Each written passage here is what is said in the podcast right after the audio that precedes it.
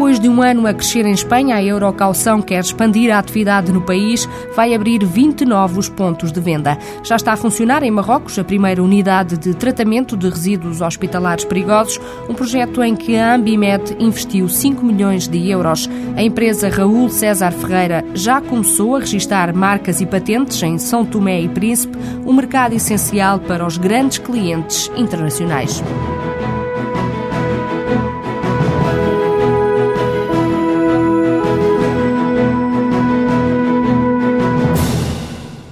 De Angola deu o passo para São Tomé e Príncipe no final do ano passado. A empresa Raul César Ferreira viu neste mercado uma oportunidade para explorar os serviços de propriedade industrial. António Trigueiros de Aragão, gerente da empresa, admite que ainda não há muitos empresários a olhar para o país, mas defende que a proteção de direitos também aqui não pode deixar de ser feita. Uma marca conceituada internacionalmente, conhecida em todo o mundo, não pode deixar de proceder a, a, ao registro dos seus direitos em São Tomé, eh, sob pena de amanhã essa marca estar a ser usada em São Tomé por um terceiro que não é o próprio.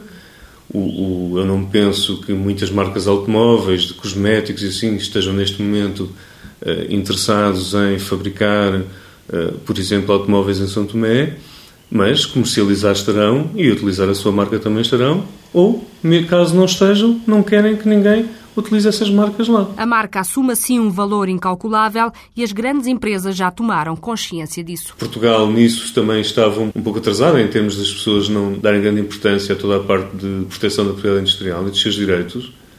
Mas olhe para algumas empresas automóveis, empresas ligadas ao ramo alimentício, à cosmética, a vestuário, veja quais são os seus principais ativos. Os seus principais ativos são o quê? São as suas marcas, que são fortíssimas, não é? E, e, e, por exemplo, a indústria química, as patentes. São os clientes internacionais que mais procuram a Raul César Ferreira. O gerente da empresa revela que por detrás desta procura está a dificuldade em estabelecer contactos, um problema que muitas vezes é também sentido em Portugal. Nós próprios temos dificuldade com os e-mails, temos dificuldade com os faxes. É difícil. Nós chegamos a trabalhar com Angola e muitas vezes com São Tomé, em que uh, uh, o representante local tinha um gerador e nós enviávamos faxes eh, às X horas, marcávamos uma hora e tínhamos uma hora para enviar fax, que era quando eu ligava ao gerador. Portanto, tudo se inicia de novo. Agora, falamos uh, eh, um, eh, de trabalhos de uma responsabilidade extrema, de trabalhos que têm prazos, de trabalhos que por 6 horas ou por um minuto pode perder um prazo. E é muito, muito, muito difícil. E, portanto, quando nós pensamos num alemão está em Frankfurt para mandar algo para São Tomé, para quem, como, a língua, mandem quem? Mandem alemão, mandem inglês, é, é, difícil. Difícil foi também o início da atividade. O Código da Propriedade Industrial de São Tomé foi promulgado em setembro de 2001, mas o que é que aconteceu? Aconteceu que São Tomé não tinha mecanismos físicos, portanto não tinha instalações, não tinha diretor para uh, pôr em ação uh, tudo aquilo que aprovou. Portanto, só no início de 2006 só no, no, início de 2006 é que foi possível fazer registro em São Tomé. A parceria foi desde logo a estratégia definida por duas razões. Não consideramos que o volume de trabalho justifique o estar a construir uma estrutura local. Por outro lado, o conhecimento que as pessoas do local têm do seu próprio local. E isto porquê? O investimento que é necessário fazer para se abrir um escritório, por exemplo, em São Tomé, é um investimento que para Portugal seria muito fácil. Por exemplo, em Portugal seria muito fácil ter um sistema informático, ter um servidor com dois postos de trabalho. Ao falarmos em São Tomé, ter um servidor com dois postos de trabalho é algo difícil. E não é difícil levar o servidor para lá. É difícil a manutenção, uh, uh, são difíceis os técnicos. Então o que é que nós optamos? Optámos por aproveitar tudo aquilo que podemos fazer em Portugal e para o qual temos competência e associar às sinergias do local. Ainda assim, António Trigueiros de Aragão admite que num futuro próximo a hipótese de criar uma estrutura em São Tomé pode tornar-se realidade. Para já, os negócios vão funcionando com o mandatário local. Procura de um contentor reutilizável para os resíduos hospitalares perigosos acabou por levar a Ambimed a formar uma parceria com o empresário espanhol. Através desta sociedade, constituída há quase 10 anos, a empresa entrou em Marrocos, acaba de inaugurar no país a primeira unidade de tratamento de resíduos hospitalares. Paulo Bastos, administrador da Ambimed, afirma que neste caso o esforço ibérico foi fundamental. Marrocos era um país que não tinha uma gestão de resíduos hospitalares, mas que tem uma pressão, digamos, eh, a nível internacional para começar a tratar uh, os seus resíduos mais perigosos. E aí nós achamos que poderíamos posicionar, digamos, à frente de possíveis concorrentes.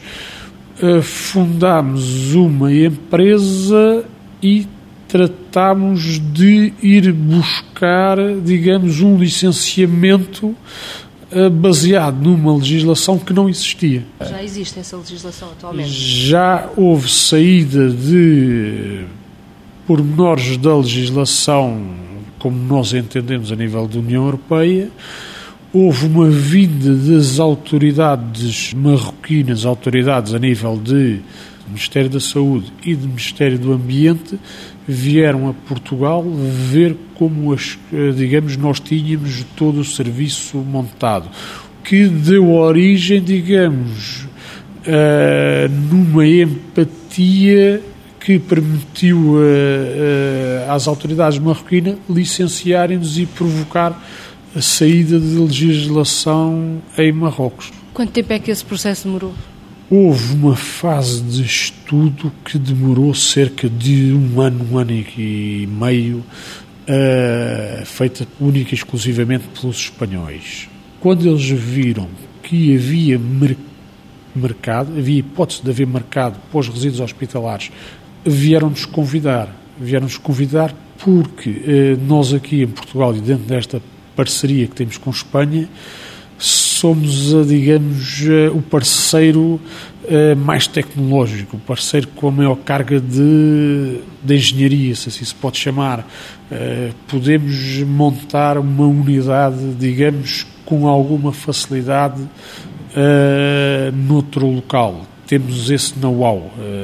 A nível das autoridades, foi preciso ganhar uma certa confiança? seja num país da União Europeia, seja num país terceiro, é sempre preciso ganhar a total confiança de, das autoridades locais, principalmente em questões como estas. Uh, nós temos que vencer toda uma resistência que, que existe. Não nos podemos esquecer que, neste caso concreto, estamos a falar de resíduos perigosos, resíduos hospitalares perigosos que uh, tem sempre uma conotação à partida negativa. Compete-nos a nós transformarmos essa conotação negativa em, em que haja uma uh, carga positiva no, no assunto. E em termos do processo de constituição da empresa, uh, sentiram muitas dificuldades? Nós temos por hábito, e ao exemplo do que se passou com a implementação da Ambimed uh, em Portugal, obrigatoriamente fomos ultrapassando por nós os obstáculos que havia pelo caminho, com ou sem apoio. Nós, por sermos inovadores na Ambimed em, em Portugal e para estabelecer algum paralelismo com o que temos vindo a fazer, por exemplo, em Marrocos, Uh, nós não tivemos apoio de espécie nenhuma. Eu estou a falar aqui em, em apoio financeiro. Numa altura que havia fundos, uh, na altura comunitários, para, para tudo e mais alguma coisa, nós construímos a Amimed sem ter um, subsídio, sem ter um juro bonificado. Uh, foi a maneira que conseguimos. Como éramos inovadores, não nos conseguíamos encaixar em nenhum programa que, que havia. Uh, éramos prestadores de serviço, o PEDIP foi-nos vedado e não havia nenhum programa a nível de saúde para tratar os resíduos dos hospitais, tanto que a legislação na altura ainda era parca. Neste nós, caso também não houve, então? Neste caso também não houve. Uh, nós Nem pelo lado espanhol? O lado espanhol teve apoios para estudar o mercado marroquino. Nós, em termos de Portugal, não tivemos. E em termos de grupo, há outros planos eh, para internacionalização noutros países? Estamos a estudar o mercado turco, o mercado da Bulgária e o mercado da Roménia.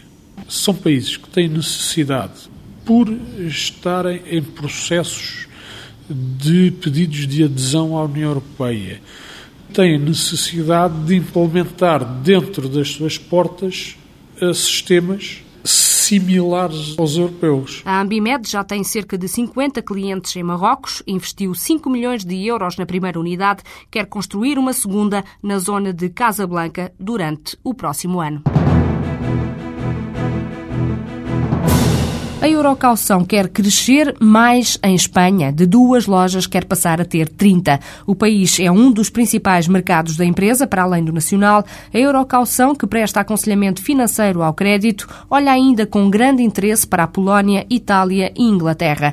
Miguel Salema, administrador da empresa, revela alguns pontos desta estratégia de expansão prevista para este e o próximo ano. Achamos melhor e por bem, eh, até em termos de expansão, termos dois pontos, que seriam a nossa base, uh, e a partir daí optarmos pelo franchise, quer em termos de, de expansão, de controle uh, via Portugal, uh, achamos melhor este sistema realmente do franchising. Os custos são mais reduzidos, em termos de estrutura é mais simplificada, não exige uma estrutura acionista tão e capitais próprios tão elevados.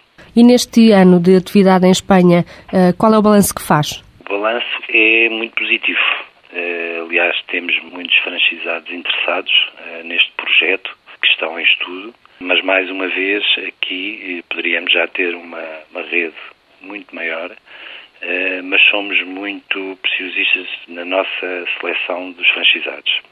E em termos do cliente em si, Existem muitos clientes? Houve uma evolução muito grande durante este ano? Existe uma evolução muito grande. Aliás, Espanha é um mercado muito maior, não tem comparação com o nosso. Uh, e até se nota outro ponto uh, favorável, ou seja, as operações que nós fazemos, portanto, o aconselhamento, nomeadamente também através de escrituras, escrituras de, do imobiliário, nós notamos que os espanhóis nisso são muito mais rápidos, eh, diria muito menos burocráticos do que em Portugal. Portanto, temos aí uma atividade mais facilitada.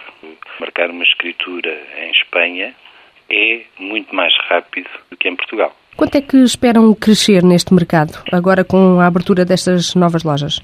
Nós pensamos ir até final do ano umas 20, 30 lojas.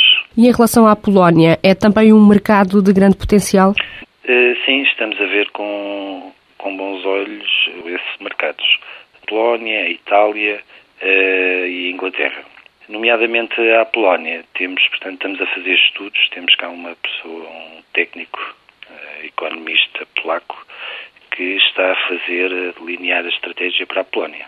Em relação à Polónia, ainda se consegue entender eh, esta abertura, com esta abertura que haja muito mercado para o crédito. Uh, mas em relação à Itália e Inglaterra, porquê a aposta nestes dois mercados? Eh, porque vimos ainda aí mercado para crescer, onde poderemos entrar, sem dúvida nenhuma. São mercados mais desenvolvidos, sem dúvida nenhuma, mas que onde nós podemos fazer a diferença. Para quando é que se prevê a concretização destes projetos? Para a Polónia temos, penso, no próximo ano e Itália e Inglaterra. Nós estamos ainda, estamos ainda em estudo. E esta entrada será também através do franchising ou com lojas próprias?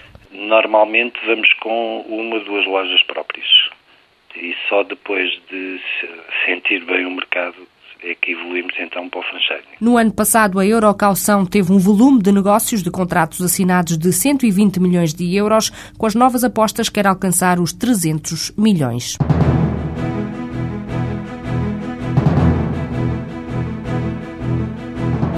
Entrar no novo mercado leva sempre à escolha da melhor estratégia, tendo em conta a redução de riscos e a dinamização do negócio de cada empresa. A Eurocaução não tem dúvidas de que a melhor via é entrar primeiro sozinha e depois expandir a marca através de franchising.